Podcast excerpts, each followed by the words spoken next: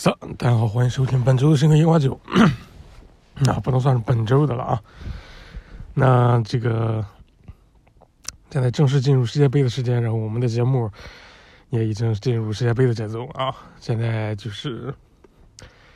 明确的按照世界杯的日程来，就是现在是第一轮小组赛踢完，所以我们今天做一期这个第一轮小组赛的综述，然后第二轮做之后再做一次。第三轮之后再做一次，然后十六强的话，按天好像有点有点有点不大好，尽量淘汰赛我们就是按天来吧，就是按天来，呃，一天踢完的这几场我们就当天看完就录，然后这个第二天再有的话再录这个样子，淘汰赛就按天来，然后小组赛是按轮来，就是这个样子。好，我们节目也基本上进入世界杯的节奏，不是基本上，就是完全进入。那所以就是在到十二月的这部分时间的话，如果中间这个应有一些这个需要跟大家讲的，如果比如说因为中间有那个什么两周年的舞蹈会嘛，是吧？如果有公布什么东西的，我们也会准备再拿出来跟大家讲。然后如果没有这些这些方面的东西的话，我们就还是以世界杯为主啊。然后陈道曼的异地，我们现在也是。就先异地了啊，就先异地了。毕竟现在那个没法按照这个一周的一周一次的时间来，这个 还是以世界杯为主啊。好，所以这个呃更新就大家自己留意啊，就是不会固定每周二更新了。现在就是从现在开始是按照世界杯的日程走，然后世界杯结束之后，我们再回到每周二的更新这个样子。好，现在是第一轮小组赛踢完啊，第一轮小组赛踢完，然后我们还是从每个组来看。首先是 A 组，卡塔尔、厄瓜多尔这场我们之前已经说了嘛，然后是这个周的节目的时候也已经跟大家有聊到，就是卡塔尔他自己完全没有准备好踢这个这种 level 比赛的准备，然后我们的看法就是他应该去踢个预选赛了。对，踢个预选赛，预选赛不仅仅是你这个通往世界杯之路的必经之路，不能一般球队通往这个世界杯的必经之路。重点是让你提前进入一个比赛的状态，是吧？你像厄瓜多尔从这个南美这边厮杀出来的，是不是？那把智利、什么巴拉圭什么的都给摁住了。你这，你经过这个，你再来踢世界杯，和你这个。过去一年啥都没干，就来回踢个热身，再来踢世界杯，那肯定是完全不一样的。整个比赛的状态都完全不一样的。所以也是嘛，就是东京奥运的时候，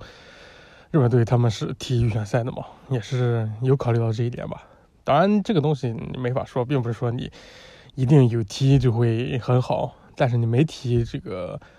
差距肯定还是会有的。尤其是这种弱队吧，就是。整个的这个实力没有那么强的球队，你去踢预选赛绝对对你的帮助是很大的。但是强队他可能强队甚至预选赛跟正赛的阵容都不是一套，对吧？毕竟他是强队的嘛。像美国队打世界杯、打打男篮世界杯都是这种的，他们预选赛都从来都不是 NBA 球员去打的。那所以对他们来说，对于强队来说，你打不打预选赛是无所谓的。但是对于弱队来说，像卡塔尔了。这甚至说是像日本了，虽然说在亚洲是强队，但是在到世界舞台上也是没那么强的，对吧？他们选应该是选择要打一下预选赛，让自己有这种状态上的准备，然后比赛心理上的准备是会更好一些的。然后厄瓜多尔也是，至少第一场来看表现的不错啊，就是也没有那么大的包袱，该好好踢就好好踢，是吧？马来西亚现在是。这个进球数力压，是不是各种的梗图？是不是我跟瓦伦西亚一场进了两个，是吧？瓦伦西亚二，然后梅西、C 罗一，是吧？这样的，那梗也玩起来，对不对？这就挺好的。阿多尔的指望他这个，他自己也肯定也知道了。你想再走多远，那都是很难的事情。就踢好自己的，是最重要的，对吧？你越越是这种状态下，越能踢出来很不错的比赛。那塞内加尔和荷兰这场，塞内加尔没撑住啊！这个主教练苏古比道格，主教练苏古比道格，不但这看来还是西卡更好一点啊！啊，不但是西卡说好，足球足球这个执教也不错啊，差一点啊，这差一点就打平了啊！最后的时刻，这个八十多分钟的时候被荷兰队给打破僵局，最后补时的时候又又来了一个二比零。荷兰队就是这场比赛，你这个就是不是不但是这场比赛，他们这世界杯最大的一个目标还是帮德容和德里赫特找回信心。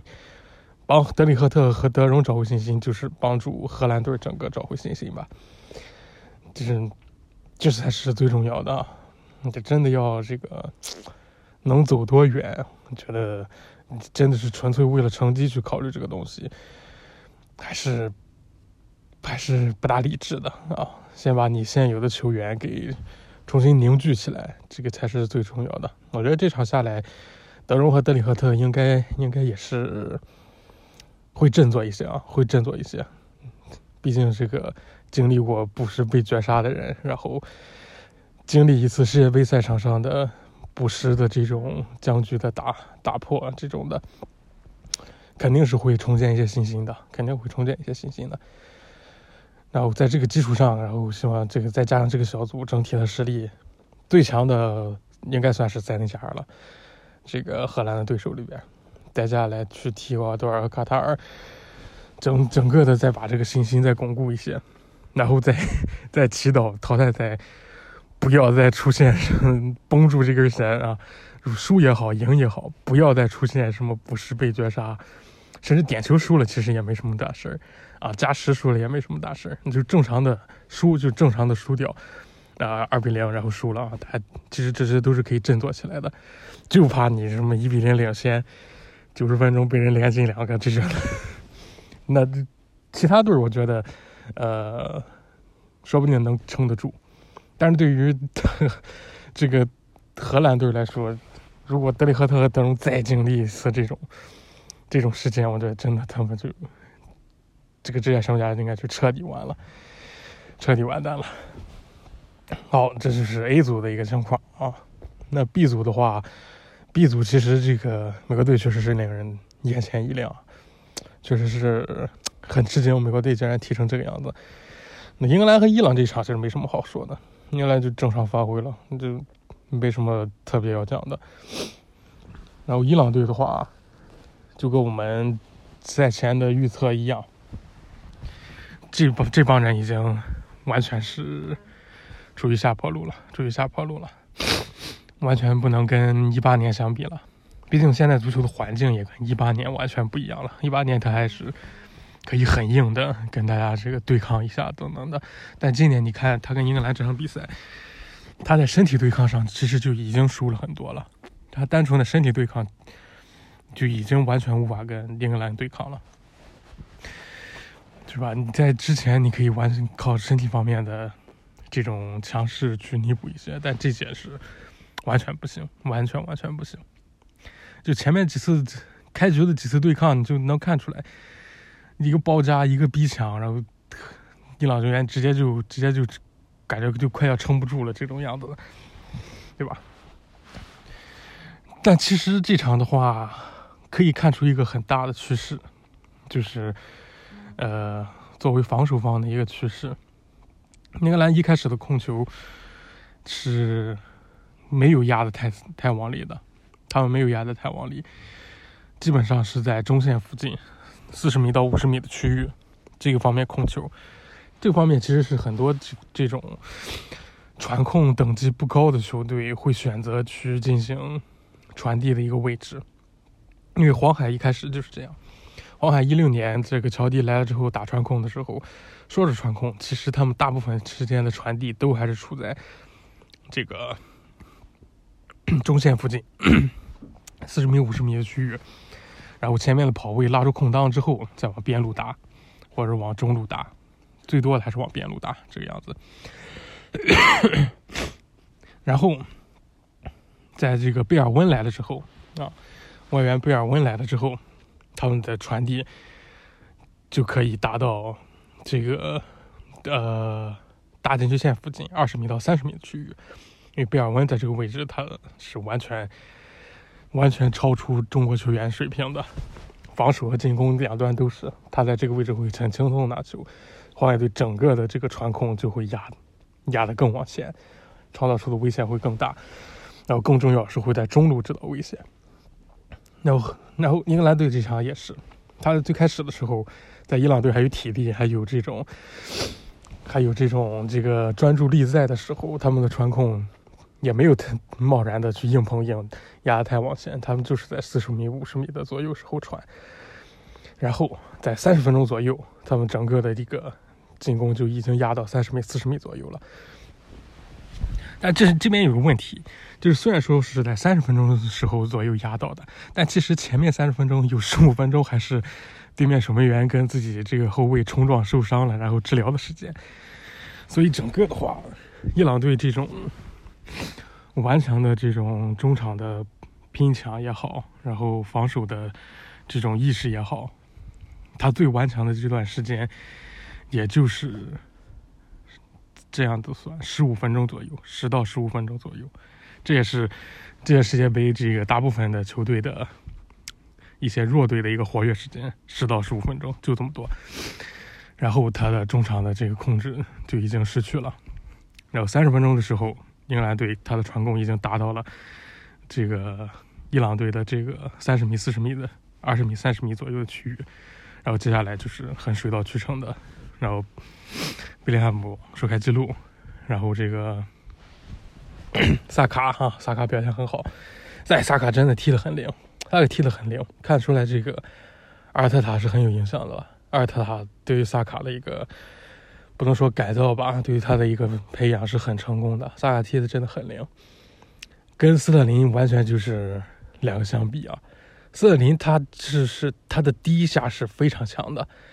他在触球的第一下，他是非常强的。他在接球之后，第一脚的传球，然后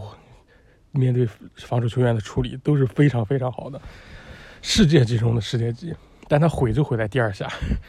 就是他挺好，拉出空当来了，但是他要射门那下，哎，会差一些。他的一第一下的过人，哎，非常漂亮过去了，但是面对第二个补防的，他就不知道该怎么做了。是吧？斯特林就是 就是会这样，但是萨卡不同，萨卡他拿球的能力，重点是他会往中路走，这些能力都是非常好的，他踢得很灵，踢得非常灵。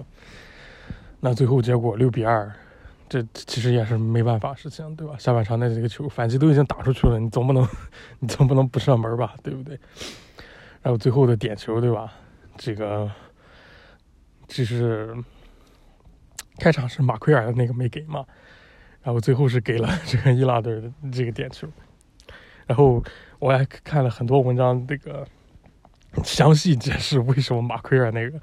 不是点球，然后这个是点球，但我没去看，但我没去看，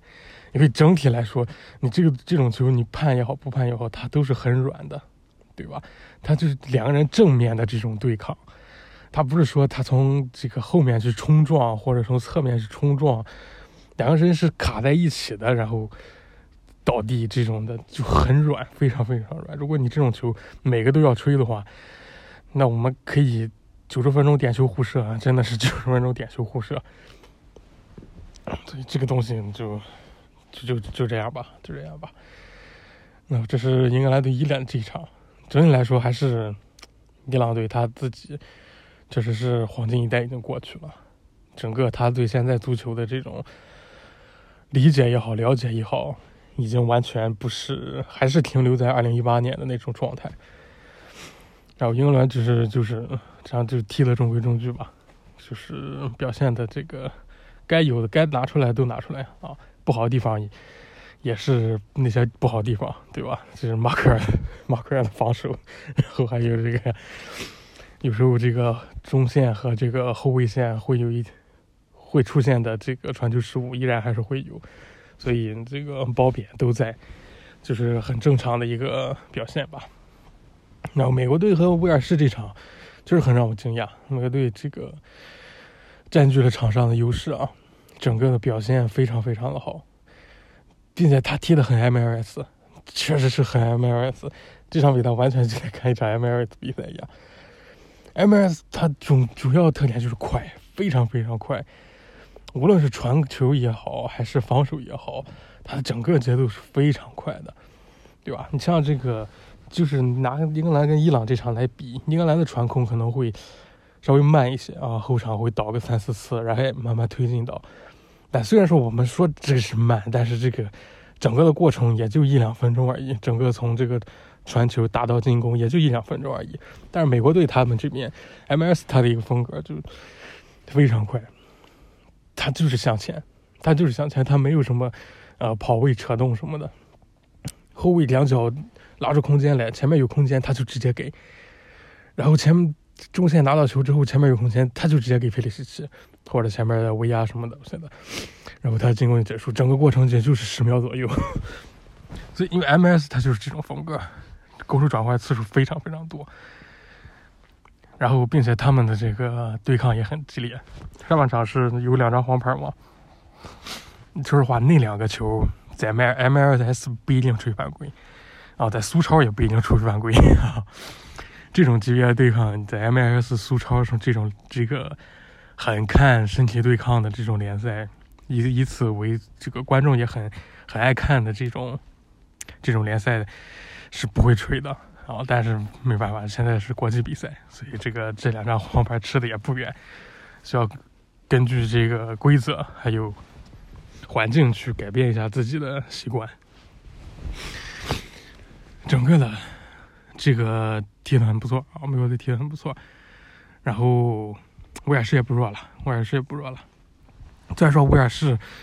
威尔士在上半场他的跟这个某个队的中中场这个争夺中，他就已经输掉了。然后基本上处于一个防守的态势，然后最后也是点球打进一球，也能看得出来吧？就是黄金一代，他们也是黄金一代。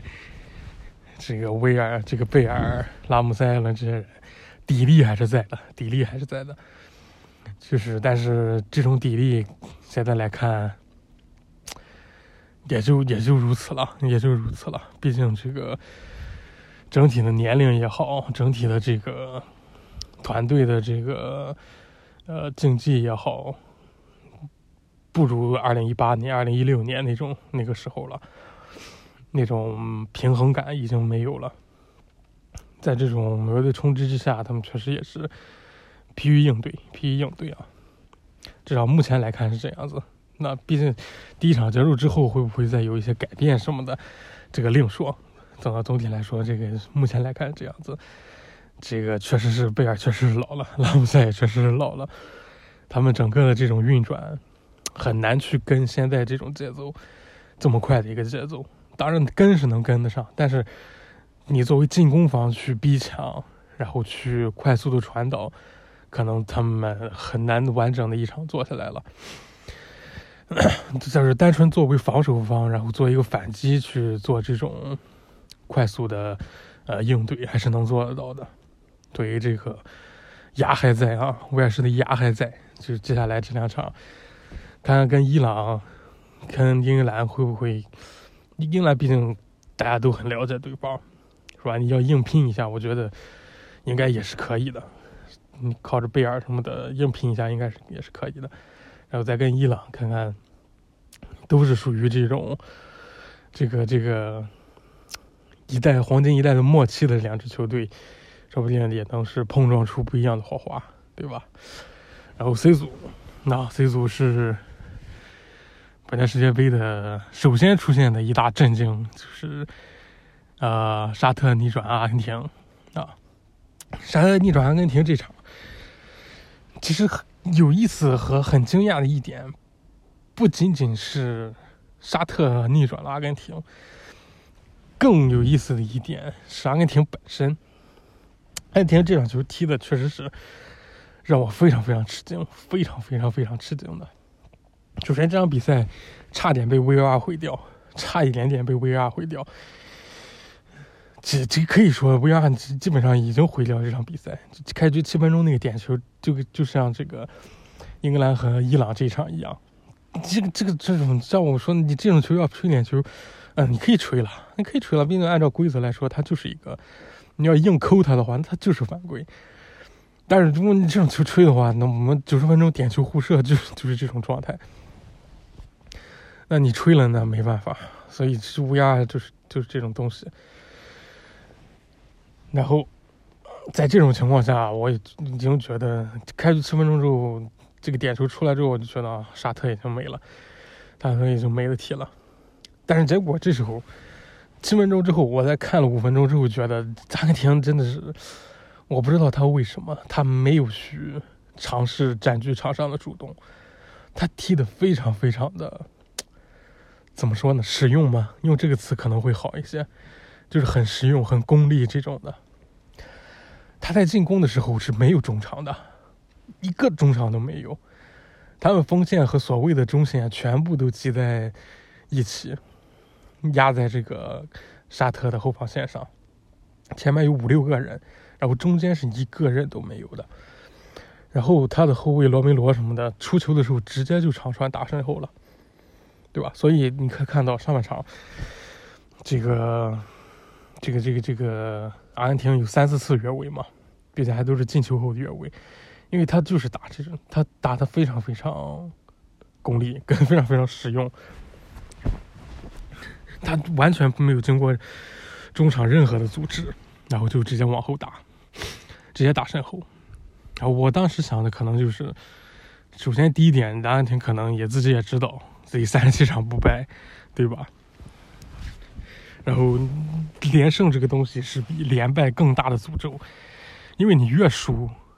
你这个越放松，对吧？你就十多不赢就无所谓了。但是你越赢，压力就越大。连胜的球队往往最后都是输给自己，就是他连胜到一定程度之后，他就会觉得哦，我这边好像问题很大啊，我的防守好像问题很大，我进攻好像问题很大。哎，我这个位置好像问题很大，他会自己给自己产生无限的幻想，然后就觉得啊自己什么都不行，这个样子最后就输掉了。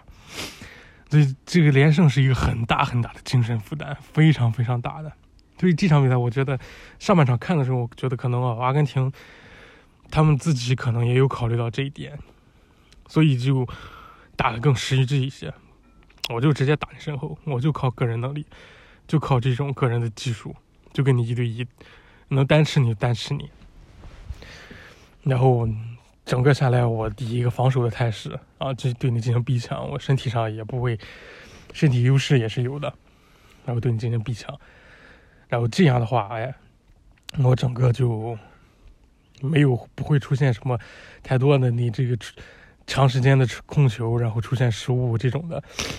正常情况下会出现的东西，所以我觉得可能是这个样子。就是阿根廷，他尽量的把比赛踢得简单一些，来减轻这种连胜上的这种心理压力，这种层面心理压力。然后还有一点的话，就是有可能阿根廷他就是想，那我与其给你浪费时间，在这个中场这个纠缠也好，然后在中场这种肉搏也好，那不如我就简单一点。我给你把进攻路线都卡死，然后我反正后防线反整下来，我就直接打你身后。他上半场这个战术是非常成功的，非常非常成功的。这个，因为他这三个越位效果，其实就已经能看出来了，他战术是很成功的。但是问题也在，就是沙特没有他想象那么软，沙特没有他想象那么软，沙特整体的素质、战术素质保持的很高。他的后防线没有给阿根廷太多的机会，整个还是压得住了，压住了，压住了一条线的防守，把这这个越位给造出来了。当然，老塔罗巴金内斯那个是不是越位，我们是不知道了。那个那个球是不是越位，我们就不知道了。维尔没有看，维尔没有看他的左边后卫。那维尔嘎该看的时候他又没看了，对吧？所以这场比赛真的是被维尔搞得乌烟瘴气呢。但总体来说呢，比赛毕竟结果已经无法改变了。所以来说，阿根廷上半场他其实踢的这种方法是很正确的，因为他效果已经出来了。但是最大的一个问题就是，沙特没有他想象那么弱，他整体的防线保持的很好。然后更重要的是，他中场的这种压力是在的，他不像伊朗一样，他的中场的拼抢十五分钟过后就已经。软下去了，就已经没有办法再支撑了。还有像其他球队一样，沙特他中场的这个拼抢能力是在的，拼并且拼得很凶，然后就导致上下半场回来他们直接拼下两个进球，然后现在局势一变，需要阿根廷去进行进攻了，因为沙特他们已经完全处于一个守势了。这个地方我觉得是一个，我个人不会这么去选择了，因为我觉得纯防守对于球队的压力是更大的。尤其是在你这这种比赛，对吧？世界杯这个历史性的比赛、历史性的胜利的这种场合之下，纯防守的压力，我觉得对球队还是太大了。你至少应该十分钟的间隔或者五分钟的间隔压出去，然后进行一些中场的消耗等等的。主要主要还是我觉得沙特他有这个能力。我我看的时候，我觉得他的中场是有跟阿根廷的中场。一搏的这种能力的，并且他们已经搏胜了，对吧？毕竟他们进两个球呢，对不对？已经搏胜了。我觉得定时的这种出去缓解一下整个球队防守压力还是必要的。但是这个最后可能沙特主教练也觉得有点不稳，对吧？万一被阿根廷打反击，那就不是那那那那就是吧？罗阿罗、马丁内斯、迪马利亚什么那个反击。不是开开玩笑的了，对吧？最后他们还是基本上处于一个守势。那在这种情况下，阿根廷不得不把中场球员从对面的后防线上叫回来了，对不对？中他们中线不得不站出来了。但是在这种情况下，在需要你进行一个阵地的组织的进攻的时候，阿根廷反而没有什么太多的办法，就像墨西哥一样，像波兰一样。像丹麦一样，像这个德国队一样，像这个克罗地亚一样，像这个呃瑞士一样，他们也是没有什么办法的。啊，这些这这这几位我们接下来也会讲到，就是他在这种应该你把节奏稳定下来，毕竟这个沙特他逆转的时候。时间还很多呢，对吧？沙特逆转的时候才四十六分钟嘛，不是？呃，不，不能是下半场才第六分钟，也就整个才五十一分钟，你还有四十分钟的时间，加上补时，加上补时，甚至还有半场的时间，你再去进攻的，是吧？你应该把节奏慢慢稳下去来，然后把沙特压制住，然后慢慢的消耗它，一点一点消耗它，然后无论从地面还是从高空，把它整个的这个拖垮掉。然后去打，但是那天打的就完全不知道自己在干什么，真的是完全不知道自己在干什么。有可能是感受到了这种连胜终结的这种召唤，这种这个是吧？走着走着，突然就听到身后有人在叫他要输了，要输了，这种是吧？看到前方有人在桥上招手，手边拿碗汤，这种感觉的，有可能是这样，他自己都不知道自己应该干什么了。但按理说，阿根廷应该是可以的。在这种时刻，你最重要的是，你要在中路创造机会，你要在中路给其他的球队，给你对面球队更大的压力，然后再往边路去分，然后去进行转移，然后来打穿他的防线。我们刚才说到这些球队，什么波兰也好，丹麦也好，他们整体的问题也是也是这一点。就像丹麦和突尼斯这一场，然后德国和日本这一场，摩洛哥、克罗地亚这一场，喀麦隆和这个瑞士这一场，这几支球队都是弱打强的。啊，强打弱的。这样丹麦、这个克罗地亚、德国和瑞士，但是问题是，他们这几场都是这个很纯、很经典的传控。很经典的传控对攻，就是单方面的控制，然后对付防守对方的反击，这样子。但是这支球队最大的问题就是他们在控制的时候，他们进攻没有什么办法。啊，这也是传控这种东西演化到现在它的一个一个这种优劣势，因为大家知道怎么去防你传控了，大家知道怎么去防守，所以你单纯的再去控制的时候。其实对你本人来说是一个局面很不友好的局面，对吧？对对面，你这个很难从现在的防守当中像过去一样进行传递拉出空档来。所以我们现在才会有这种逼抢存在嘛。所以现在的风格才是建立在传控之基础之上的逼抢。你只有增加了这种中场的竞争之后，你才能打乱对方的阵型，打乱对方的配置，然后进行一个反击，进行一个进攻的梳理。但是这场不一样，这场不一样，因为突尼斯也好，日本也好，摩洛哥也好，喀麦隆也好，他对于对于他们的对手而言，他们都是绝对的弱势的一方，他们没有什么太大的能力去进行一个高强度的逼抢，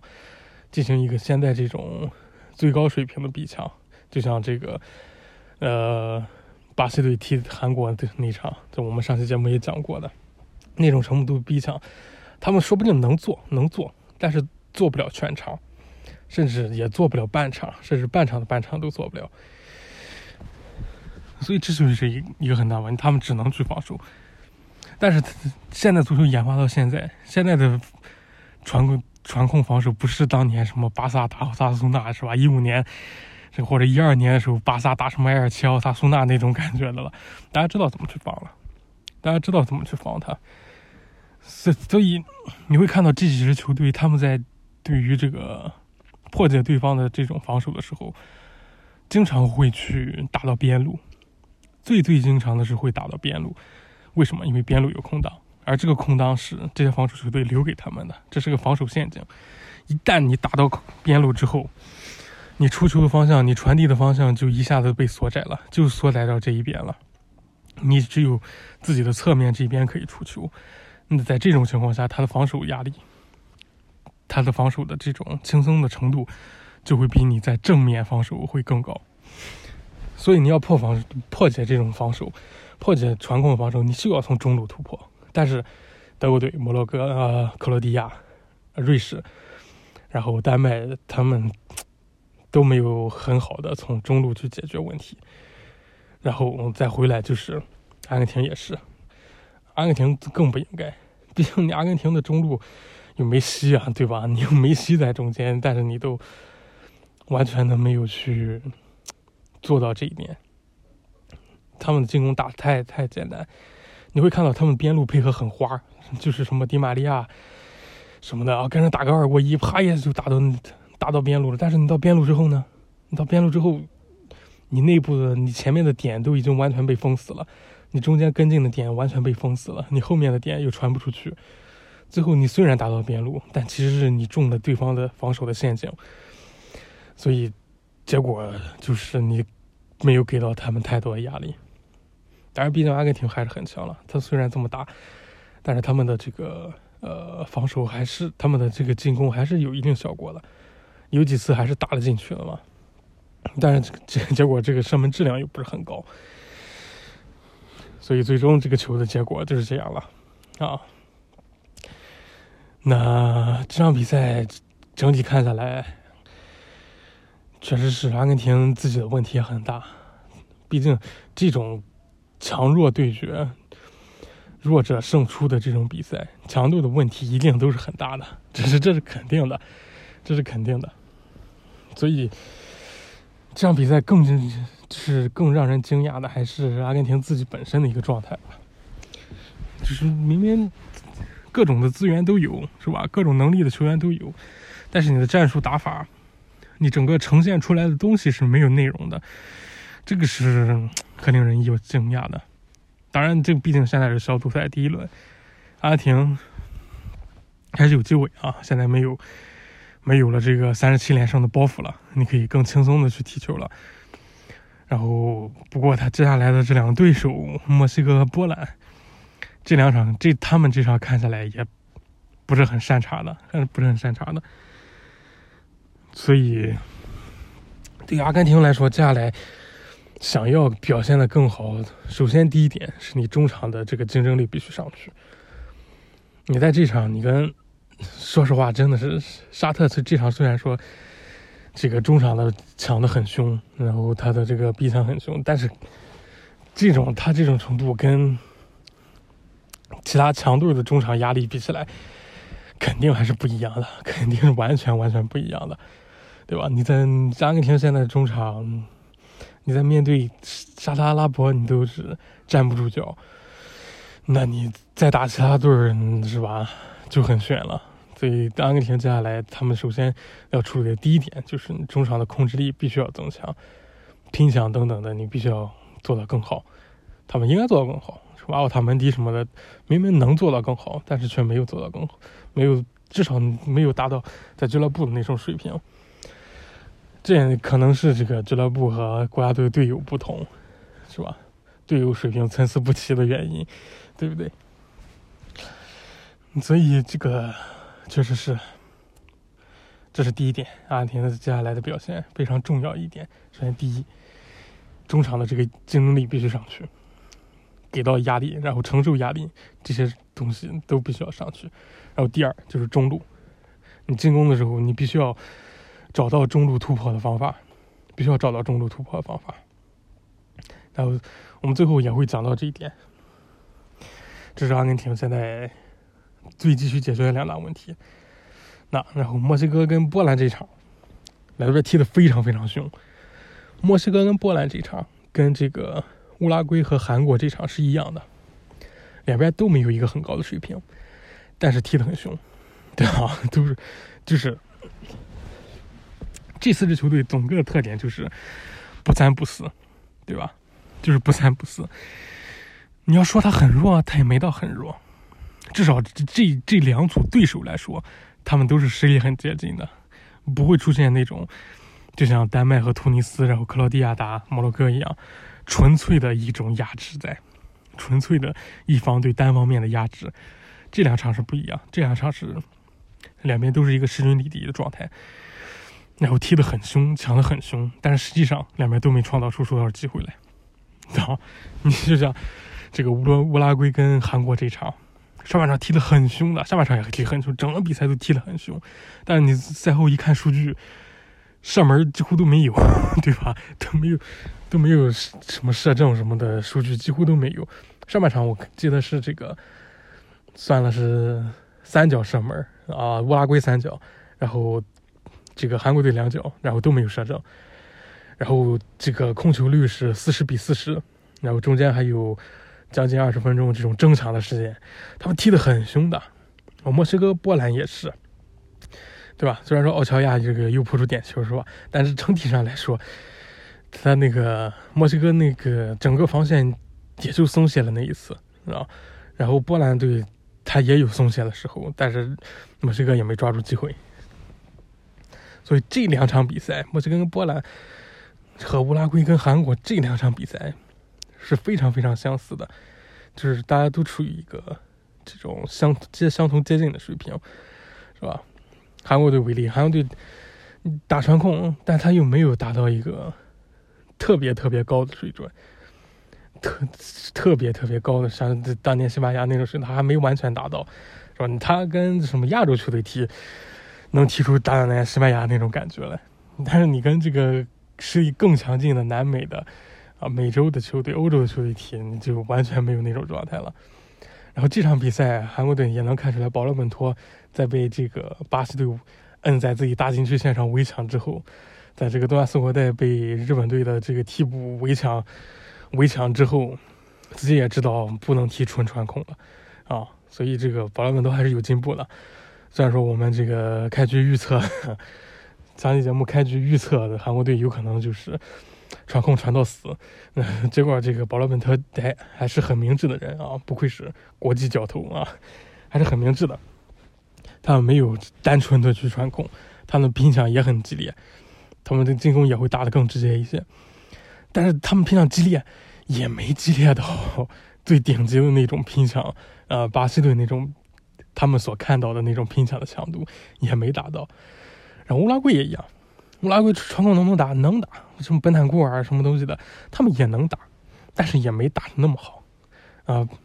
巴拉贝尔代他们也没打那么好，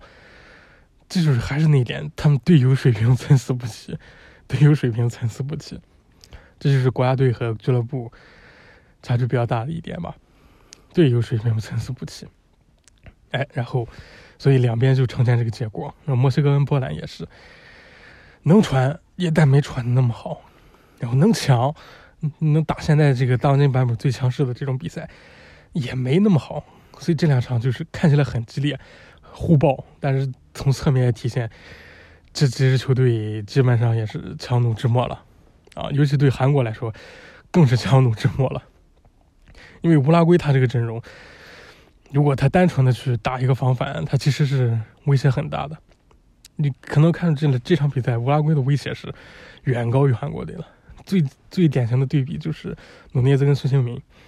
孙兴民这场没什么机会，因为他球都拿不到，他都很少有拿球的机会。然后他拿球之后，也基本上都很少有空间去给他发挥，是吧？孙兴民是需要纵深的。但是在没有纵深的情况下，孙兴民踢的也很挣扎，非常非常挣扎。但是努涅兹不一样，努涅兹无论是自己带球，然后队友传递的，他得到机会很多。但努内兹踢的烂的一逼，努内兹真的踢的烂的一逼。他很多的机会处理的都是感觉脑子没在弦上，脑子没在弦上，也有可能是应该这应该是他第一次世界杯吧，或者说是这个。呃，成名以来的这个如此受到重视的第一届世界杯，所以紧张也是难免的啦。所以乌拉圭接下来这个比赛的一个重点就是努涅兹的状态。努涅兹如果状态好，他整个的战术会更加灵活，他反击会更加犀利，更加有威胁。然后他的你这个逼抢也能逼抢的更从容一些。然后，防守也能更从容一些，包括阵地进攻什么的都能盘起来。关键在看努涅兹。啊，韩国队这场的话，基本上就是一个能感觉出来已经拼的 三三四四的一个状态了，已经拼的一个三三四四的一个状态了。那接下来就看还有多少力量能发挥吧。然后韩国队经常就是这样，韩国队就是 把自己逼到一个。绝境这种感觉，然后再迸发出力量来，这基本上是韩国队的一个传统。但是现在这种打法，我觉得这个反击也好，你这个阵地的进攻也好，都没达到一个很好的状态。我觉得韩国队前景比较堪忧吧，比较堪忧。这两队重点还是你中路要能打出来。但韩国队中路是完全没有人的，韩国队中路是彻底是没有人的。然后乌拉圭的话是，他在后来是上了卡瓦尼嘛，上了卡瓦尼是想要来巩固一下中路，确实是效果是有的。卡瓦尼上来之后确实效果是有的，但是整体的还说他其他人呢又 没跟上，所以这两个队真的也没没有办法再说什么了，就是打得很火热，但是数据实际上数据告诉我们。也就是两边觉得他们打的 看起来打的很火热而已，实际上就是就单纯的在那两边的火热而已，就是这样。那墨西哥波兰基本上情况也差不多，不过两边实际的成效是有的，这点是他们跟这个乌拉圭和韩国相同但又不相同的地方，就是他们没有雷声大雨点小，他们雷雷也打了，雨也下了。对吧？波兰队差点有进球嘛，那个点球都已经创造出来了，然后墨西哥也有很多临门一脚打飞的什么的，所以他们这是证明他们这两支球队是很硬的。那接下来再对上现在我们看起来中场比较羸弱的这个阿根廷，最后效果会怎么样？现在 C 组确实是扑朔迷离。我即使是阿沙特赢了第一场，我们也觉得。沙特机会不大，因为这场真的已经是拼干了，真的已经拼干了，黄牌都拿了多少，对吧？接下来你这个，这就是小组赛了，对吧？你照死了拼这一场，确实拼赢了，但是你要接下来想出线就更难了，结结果就是更难的一个局面。虽然说你有三分，但是你整个的这个阵容已经残破了，这场比赛下踢下来已经残破了，情况是很扑朔迷离了。现在 C 组的情况是非常非常扑朔迷离的。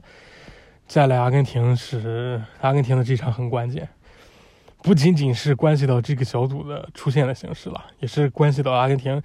现在能否走够远，是吧？如果他们的中场还是没有给出一个很好的表现，他们在于这个阵地进攻中还是没有完成一个这个很好的，呃，找到很好的解决方法，那我觉得。这才是阿根廷真正有点悬，才会真的可以说有点悬，对吧？毕竟第一场下来，这个可能性还是在的，各种情况的可能性还是在的。好，这是 C 组啊，扑朔迷离的 C 组，然后是 D 组。首先，这个丹麦和突尼斯这场，我们刚才就已经讲了，跟其他那几场一样，典型的一个这个弱大强的围攻，但是更典型的就是防守方已经是呃很明白他们该怎么守，但是进攻进攻方找不到一个很好的进攻手段。丹麦队其实不缺人啊，对吧？但能看出来，阿尔克森确实是不负当年勇了。埃尔克森确实不负当年勇了。按理说，在这种围攻情况下，埃尔克森应该更多在中路拿球，然后把防守吸引出来，然后去进行这个球的处理。但是丹麦队整个进攻却没有打出这种的效果，很可能埃尔斯克森他现在一个状态确实已经不行了吧，就是很难再达到当年在热刺那种感觉了。然后整个丹麦。但是丹麦接下来他们的这个想要更进一步，也是他们也需要找到一个进攻的方法。啊，这个进攻方法重点就是你要找到如何在中路推突破对手的方法，在中路突破对手的这样一个点位。好，那接下来的法国和澳大利亚，澳大利亚已经尽力了，澳大利亚已经尽力了。那法国队，我们必须跟他说声对不起，我们确实是低估法国队了。我们我实在是太低估法国队了。这是我本届世界杯做的最大最大一个失误，我太他妈低估法国队了。法国队，我我也是被赛前的这种伤情给蒙蔽了，完全完全被蒙蔽了。我所以都他妈怪本泽马，对吧？本泽马一伤，然后一看啊，你这金球奖本泽马都伤了，那法国队肯定不行了，对不对？结果哎，法国队还踢得很好，是吧？都是因为本泽马。这个受伤了，所以我们才有这种想法的，我们才有法国队踢不好这种想法的。结果这个，所以啊，都他妈怪本怪本泽马，对不对？法国队确实是阵容还是厚，法国青训的这个底力还是在，就伤成这样，然后就这场又伤了一个，南德斯又伤了，那个弟弟上来，就就伤成这样，他的阵容还是在，还是厚。什么恭亲王什么的还有，还还有一帮人还能再上，不，这真的这就是青训的力量，这就是青训的力量。法国队的底力太厚了，并且这场比赛更有意思的是，呃，他们是开局落后，对吧？所以对于法国队来说，情况更加严峻，因为澳大利亚开局得分之后，他们的目的就很明确，我就是要守一整场。我就是要守一整场，我得拼死的守你。但是法国队很快，在这个时候，他们还有吉鲁，还有天王盖地虎唯我大吉鲁，把这个局面给打破。因为法国队真的是，他的阵容确实是厚，真的是厚。这就是青训的实力了，这就是青训的实力了。你阵容厚，你什么样的球员都有，你各种的方法也都有，所以最后也是漂亮的战胜了。法这个是澳大利亚，法国队确实是我们低估了他啊，所以我们现在重新的改观，就是法国队以他现在的这种团队的这种构成，他青训的底力，更加重要是在没有了博格巴啊，缺少了这些场外的因素的情况下，你看没有博格巴，登贝莱和这个登贝莱踢的就很正常，就就很正常，然后这个格雷兹曼在经历了这种。傻逼一样的这个合同的风波之后，他现在比以前成熟多了。格雷兹曼现在是法国队可以依靠的人，基鲁也是可以依靠的人，所以法国队现在确实是状态非常好。他整个团队的构成不但是可以媲美我们之前预测的啊，整个阵容构成各个位置都有人用的这种巴西队和英格兰，法国队也是在此之列。所以法国队我觉得今年的卫冕很有戏。非常非常有戏，有可能是上上一次卫冕，也就是第二三届的乌拉圭了吧，第一二届的乌拉圭了吧，所以有可能真的是会出现再次的卫冕啊，非常非常有可能。然后接下来一组啊，一组就是完全跟我说的一样了，一组完全跟我说的一样，一组我们当时说这个西班牙和德国这支队这两支球队，我们给出了很非常非常明确的正反两面的一个看法。正面看法就是他们如果能踢顺，那就很那就没问题，那就是挡不住。那就像西班牙跟这个哥斯达黎加这一场啊，开场西班牙就进球了，然后纳瓦斯就就跟喝醉了一样，纳瓦斯整场比赛跟喝醉了一样，然后西班牙就简简单单的七比零带走了。那他踢顺了就是这样，对吧？就跟巴萨踢埃尔切一样，你能怎么办？埃尔切也没什么办法，对不对？但如果他们遇到抵抗，就像我们在之前的评论讲说，这两支球队如果真的遇到抵抗，如果给他们的压力足够了，他们就会有很大的问题在，那就是德国跟日本这一场。其实这场日本队也还没有给到德国队很大很大的压力，德国队主要还是输在自己这边。但日本队这场，其实最重要的是，他开场的前十分钟，日本队的开场前十分钟已经踢出了世界顶尖水准的逼抢，他整个的扩散什么的，他前十分钟踢得非常好，非常非常好，就是世界最顶尖水准的逼抢，但是他们也就只能踢这十分钟。他们的这种体力也好，身体的情况也好，然后最重要是他的专注度，他就只能踢这十分钟。然后十分钟过后，基本上处于一个德国队的这种主导的进攻的情情况。然后他在二十分钟之后，日本队在二十分钟之后又继续的这个重新积累了体力啊，重新积累力量，想要再去踢出来。但是已经是出现一个重大问题，就是这时候伊藤纯也不会踢了，伊藤纯也内度不会踢了，所以他的他的整个的这个逼抢的体系他扩不出来了，就是反而是其他球员是再重新组织继续进行下一轮的逼抢，但是伊东纯也这边他没跟上，然后你会再看到在这二十多分钟之后，德国队有威胁的进攻都是从伊东纯也那一路打起的。为什么？因为他们在德国队在进行中路的这个推进的时候，伊东纯也不知道他在应该去哪协防，所以他会乱，他是乱协防，真的是乱来了协防，所以他那一路空了，然后德国队分球直接就打到那一路，然后这个分球不是你像我们刚才讲的什么呃这个这个传控和这个完全的摆大巴的这种攻守，他那个情况下是。你已经压制了你的纵深，然后把你的出球点全部都控制住了。你分到边路，其实危险已经很小。但是伊藤纯也的那个时候，他整个的阵容还没有压到一个很深的位置。他德国队中路出出来的球，分到他内路的球，是还可以再继续推进的。他的出球点还是很多的，并且直接就推进到日本队大禁区里边，直接导致了好几次的机会，然后还有那个点球。都是从伊藤纯也这一路，然后在点球之后，伊藤纯也还是更加的猛，他就很多次德国队在中路的反击，或者在德国队以德国队的右路的反击，在往前推进的时候，伊东纯也这时候他应该看好自己那一路，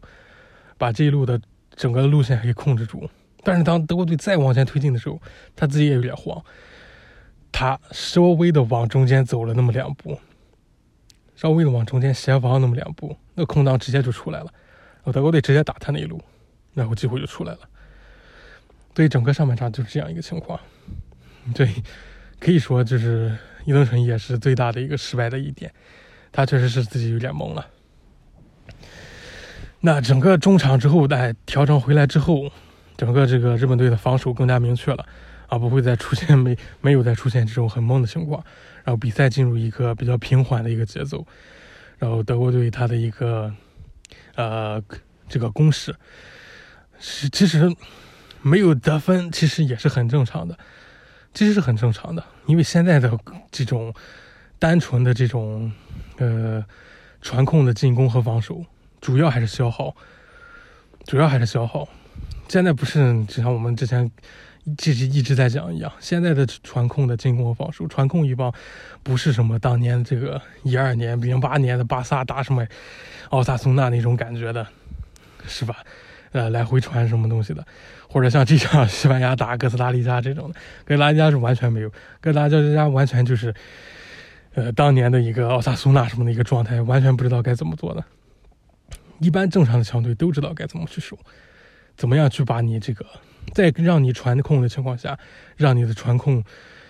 对于自己造成的伤害最低，并且能保住自己体力，然后消耗而消耗你的体力。所以这是不是？最重要的一点，我们一直一直在讲一点，这就是为什么现在很多顶级强队他会去让把控制权给你，让你去进行进攻，然后我来逼抢打你的反击，就是因为现在传控这个东西反而给竞争给这个进攻方的伤害是更大的，因为大家都会输了，并且知道怎么去输，知道这个打靶应该怎么摆，然后知道怎么能把你的这个威胁降到最低。所以很多强队不愿意去打单纯的传控了，会给你留的一留你一定的空间，让你把纵深给出来，然后我进行去反抢，中场的逼抢，然后再来打你进攻。但是德国队，这个有大部分拜仁球员构成的德国队，他就是落入了自己的一个这种这种这种怎么说呢？习惯的状态。他还是在这里像这个，这个平常自己在德甲一样去消耗日本队。呃，他虽然他虽然上半场、下半场回来之后，一直到七十分钟扳平之前，他没有取得进球，但是他整体的消耗是在的。对于这个日本队球门的威胁等等，这些消耗是在的。啊，这个没有进球其实是很正常，但是他整个，就像我们刚才讲的，他们虽然没有进球，那是因为这个现在这个大家都会守了。大家都知道传控该怎么守，你你的这个出球点该怎么去掐你，所以在这种情况下，德国队下半场到七十分钟、七十五分钟时候，这个唐安绿扳平之前，他整个的一个进攻的压制其实是在的，整个的效果是在的，没有虽然说没有取得进球，但是它效果是在的，这点是一定要搞清楚的，它是有效果的，是很有效果的，但是最大的问题就是。德国队他整个的这个战战术的进展太成功了，导致德国球员认为他们在踢德甲，他们认为他们在踢什么布莱梅、什么法兰克福乱七八糟的，以为他们这些对手不会反击。然后七十五分钟，日本队反击打出来，整个日本队这次反击，德国队完全没做出任何的防守，完全没有做出任何防守。特日本队反击打得很明确，打得很快，然后中间。德国队没有做出任何一丁点的防守，两三下打进去进了，就这样，整个过程流畅到流畅到德国球员你甚至都可以忽略不计，因为他们没有给出任何的防守，因为在那一刻他们觉得自己在打什么什么什么什么霍芬海姆什么的，记不得 什么那个什么不莱梅什么的，对面是不会有挣扎的，但很很不很不幸。这是现在是世界杯，啊，日本队是会打反击的，日本队，并且日本队是是非常也是很强的。那整个这一个心态一下子导致了这个七十五分钟这个丢球，这个丢球就是整个一个心这个心态最好的体现。从一开始反击的点一出来，多的球员也都没有人去做出一个补防。做出一个赶快速的止损，然后球打到前场了，也是简单的在盯住他，也没有给他一个很大的压力。然后打进来了，中路又没有人去防，整个就是这，就是每个环节大家都在想，哦，他要进攻了啊，没事儿，是吧？就跟布莱梅一样嘛，对不对？他那进攻又又能有什么危险呢？打到前面他就想啊，没事儿，他那中间又有什么人可以跟呢？然后都传到中间了，就是啊，没事儿，反正会自己打飞呢。然后他俩就离近了，就是这个样子。这整个就是这个样子。那然后接下来，这个比分改变之后，日本队的防守更加的明确，他的防守更加的明确，然后意志力更高。前面你所对他进行造成的压制和消耗，结果反而这一下他们都给从通过精神方面的内啡肽什么东西的荷尔蒙什么东西的，整个又给弥补回来。然后德国队再去进行进攻的时候，就。重新出现我们刚才一直讲到的，他们没有中路进攻，他们中路进攻打不出来，他们只是简单的把球分到边路，但是边路已经是防守的陷阱，你被迫你他们迫使你传到边路，但是边路没有任何的出球点。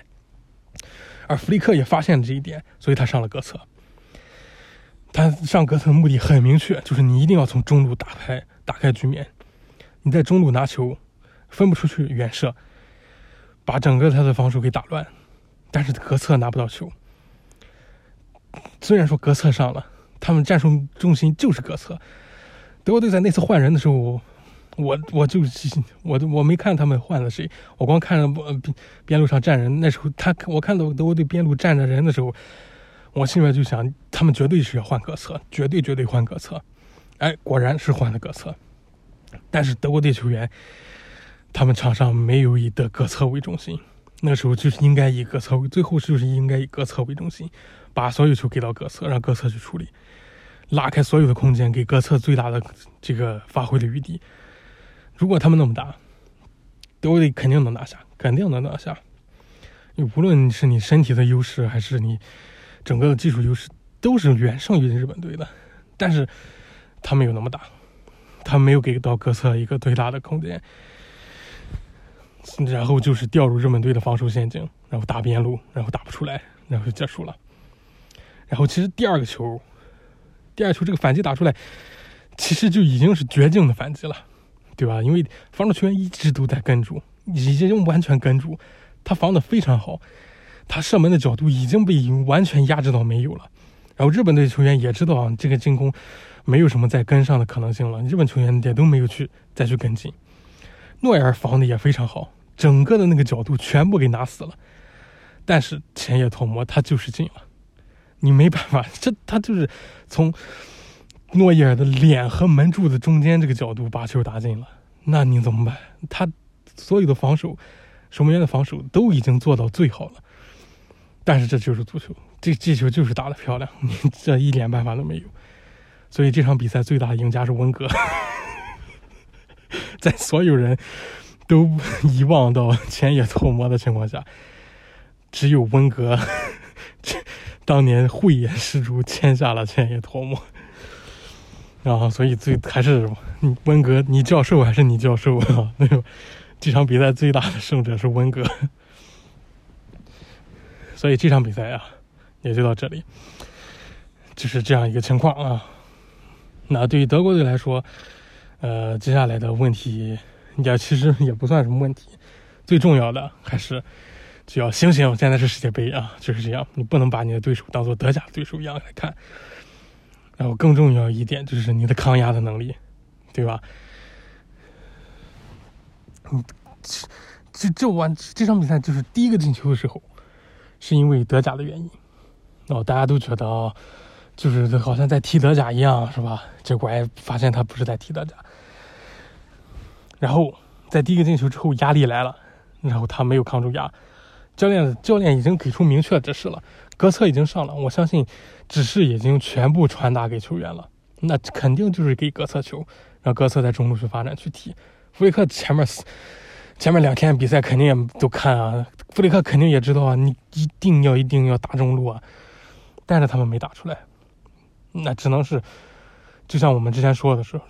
西班牙、德国现在的状态就是，你给领给到给到他足够压力之后，他撑不住。然后这场也是，最后你的压力给到了之后，德国队自己也不会踢了。就是虽然说教练指示肯定都已经给明确了，但是他们还是没有踢出来。那接下来，就像德国队还是跟我们之前想的一样，你要去解决这个问题啊，还是。输也输在我们这这个开赛前这个就已经指出的问题这点来，出现就已经指出的这些问题上，你要去做好这边。那西班牙这边也是，你这个赢了克斯达里加，并不代表你这些问题就没有了，对吧？你只是好的那方面展示出来，但是如果你这个坏的方面展示出来之后，你还是要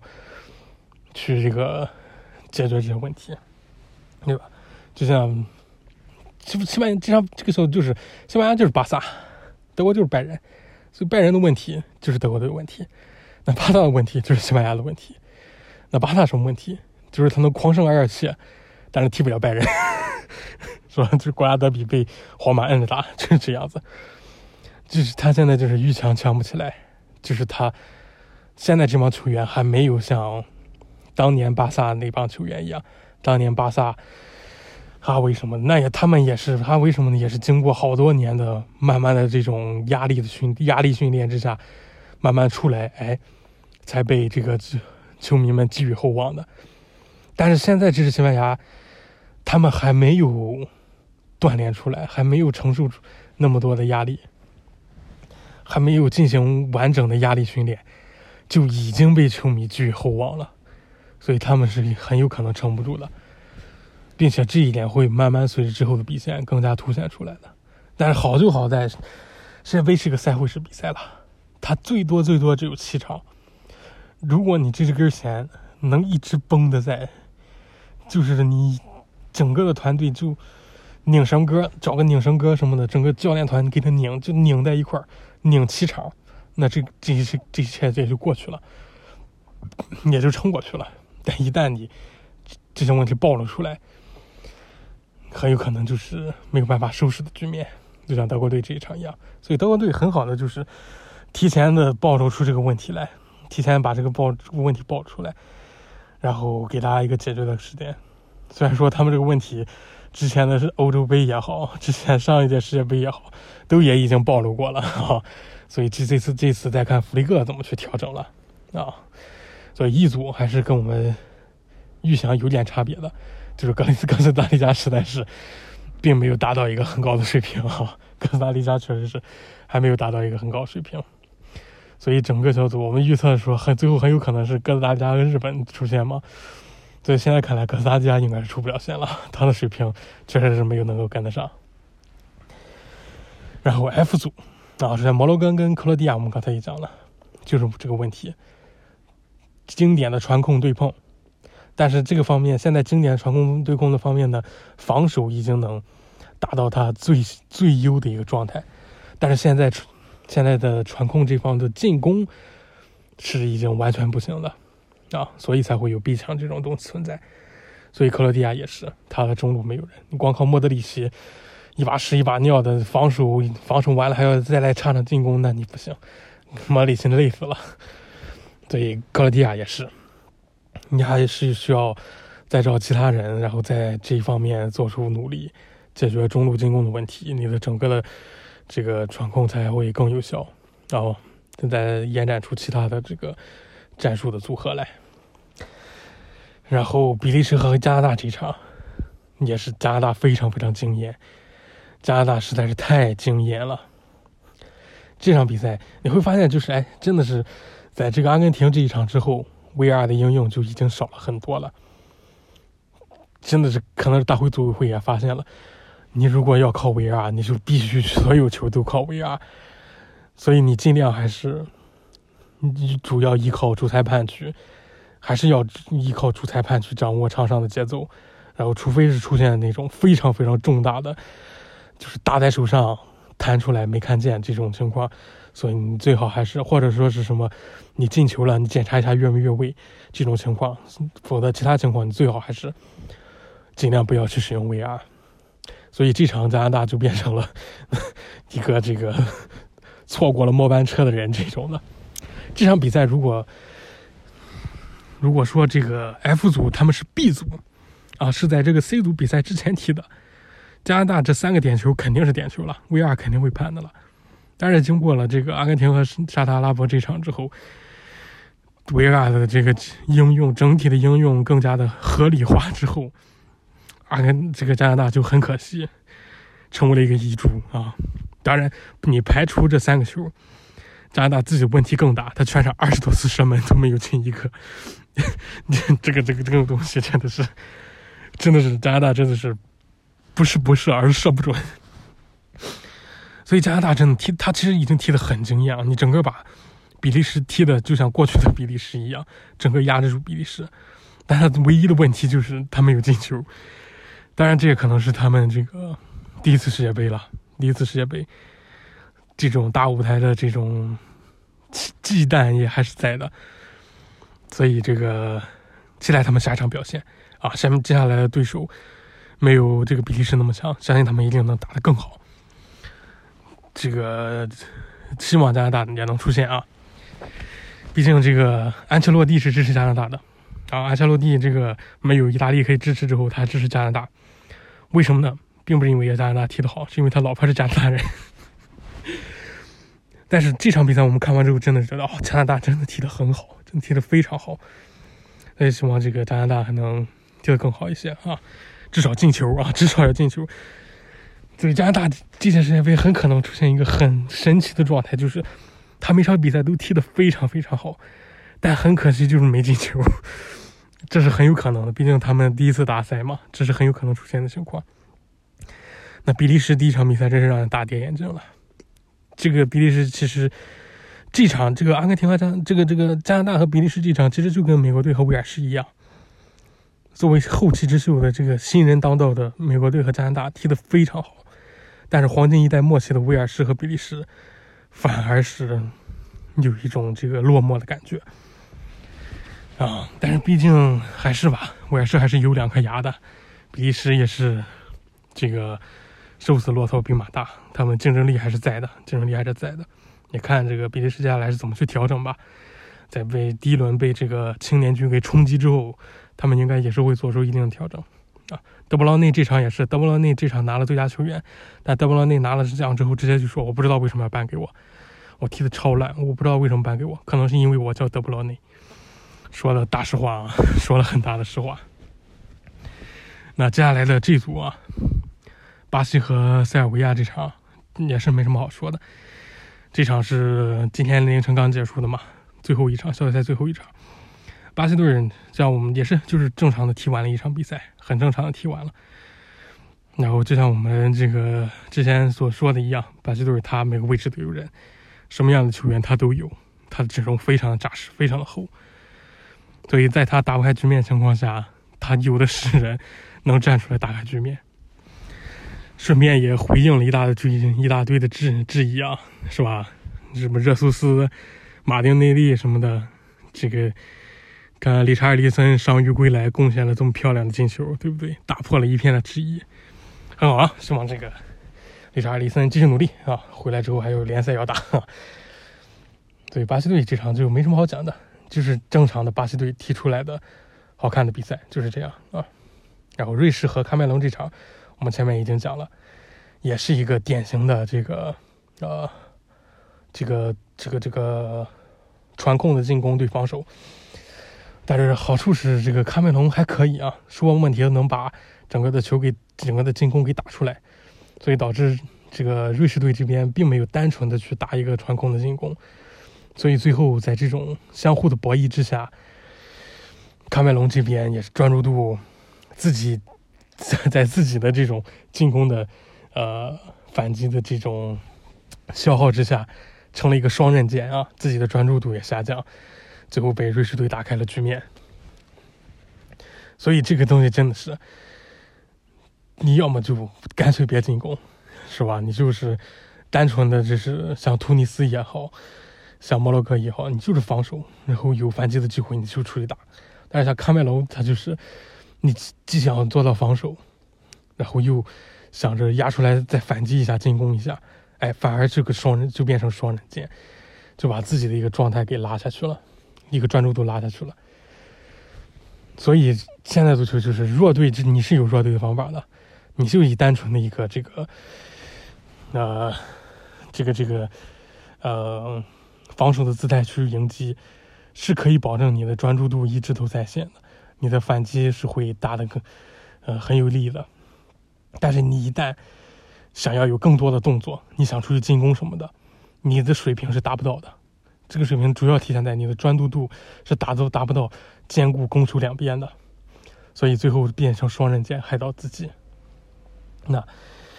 所以这就是你看起来有些球队防守防的很厉害，他是因为他水平不够才他才去做这种防守的。他要出去进攻，他就打不了这，他就打不了防守了，因为他的专注度不够，所以这就是双刃剑了，啊，所以卡梅隆很可惜，这只是自己水平还没有达到那种程度，所以还是老老实实的面对这种像是什么瑞士啦、丹麦啦这种很强但还没那么强的对手之后的时候，就专心的认清楚自己 这个弱队的这个这个这个这个这个角色，然后就进行一个这个单独的防守就好。一旦你这个想的比较多，但是实际上你的能力是支撑不了你的想法的，最后就出现了这种局面啊，被瑞士队打破了僵局。那整个 H 组的话，基本上都是互爆了。H 组现在来看是很死亡之组啊，这个这个这个葡萄牙和加纳这场基本上也是互爆，加纳很硬的，加纳一直都很硬，加纳应该是非洲。成绩最稳定的球队了，因为他们一直都很硬，足够硬。然后葡萄牙也被搞得够呛，最后三比二的也是险胜啊。然后乌拉圭和韩国这场我们刚才也讲了，都是互爆。所以 H 组现在看来就是两方面，第一轮看就是我们就是也是这个严格的来说，就是第一轮看下来，谁都没有提出一个非常顶级的水平。但是在这个小组。大家都是一个互爆的状态，就是这样，在这个小组范围内，大家都是互爆。那至于水平高不高，那另说 啊。尤其是这个乌拉圭、韩国这一场，一场看下来，数据上都没什么数据。H 小组就是这样。那整个第一轮看下来，现在的重点就是，重点就是你的进攻，中路进攻非常重要。你可以回去看这届的进球。大部分的进球，除了定位球之外，这个 open goal 你绝对都是要从中路去出发的，绝对是从中路出发的。所以你即使是边路最后打进的，从边路这边打过去的，你也是从中路这边策动的。中路进攻非常重要，无论是你在破密集防守，还是这个呃反击，还是怎么样情况下，你中路的进攻是非常重要的。因为现在大家对边路，它都是一个防守陷阱的状态，都会放你到边路，然后压缩你的活动空间，压缩你的传球线路，然后反过来再进行逼抢打反击。边路现在是一个这种进攻的陷阱、防守的陷阱所在。如果你这支球队能从中路解决问题，无往不利，会占据非常非常大优势，在整个这个这些杯赛当中，肯定能走得更远啊。然后现在再来看，就是青训的重要性，给我们的启发就是青训非常非常重要。那这场比赛踢的最稳定的还是正常发挥的，就是英格兰，然后还有巴西，还有法国队。然后这三支球队，我们也刚才说，他的青训非常好，所以他整体的整支球队的水平是在线的。然后你无论是在哪个位置，大家都能这个。踢的这个很游刃有余，都在同一条都在同一条线上。这是刚才我们说，因为有些强队，你像丹麦也好，是吧？也像这个克罗地亚也好，包括德国队、西班牙什么的也好，他每个位置上他的水平其实是参差不齐的。这就是因为他的青训还没有达到一个很丰厚的标准，所以导致你在现在这个对团队要求如此之高的情况之下。你的某个位置可能会出现短板，但是你一旦出现这个短板，对你整体的这个球队运行就是一个很大很大的漏洞。所以青训真的是很重要。你在法国队真的是就伤成这样了，他整体的团队的这种实力的平衡还在，还处于一个很高的水准。那你这种比赛你怎么跟他踢，对不对？他没有漏洞的，但是往往这种球队就是。他很平均的情况下，反而会这个稳定，因为太过于稳定而输掉比赛，就会出现各种其他的情况，所以这也很难说。但是对于整个的一个小组下来，稳定的球队是不会走不远的，最后可能会死于各种流弹什么的。如果突发意外的情况，这这这这种情况，但是他肯定会走到很远之后。再出现这种情况的，因为他的阵容没有明显的短板，而其他球队你会感觉感觉到很多，尔克森在场上他没有人能够跟他呼应，因为大家的水平参差不齐，对不对？你像孙兴民他得不到支持，因为大家水平参差不齐。然后努涅兹什么的孤军奋战，大家水平参差不齐，就很明显的这种感觉。但是你像巴西队，理查利森他会有人给他球，对吧？内马尔有支持的，嗯，防线上他们大家都是在同一个水平上，所以这个是第一轮踢下来给我们的两大启示。第一点就是中路进攻，第二点就是啊，你这个青训的水平很重要，并且是全方位的，整个球队的整个的扎实程度在的情况下，确实是非常不是这不像是过去了。过去你可能靠一个马内啊，你就能打得很漂亮什么的；靠一个什么金毛狮王什么，你就能打很漂亮。现在不行了，你每个位置必须必须在同一水平上，要不然你即使有很厉害的球员，他也发挥不出来。足球的团队性比以往更强了，更加强了，对整个团队的要求更加高了。你青训必须要发展的更好、更全面。必须要给十一个位置全部都供上两三套阵容才行，像法国队这样，法国队伤的都简直都是逆天的伤情了，他们伤的人都可以组成一支国家队了，但是他们的实力还是没有受到很大的影响，这是真真真的就是青训对青训的要求更高了，必须全方位全位置的青训的发展。好，这就是第一轮下来我们的整个的一个看法啊。然后四天之后，我们再做第二轮，也是很累啊。好，今天节目就到这里啊，希望大家看球愉快。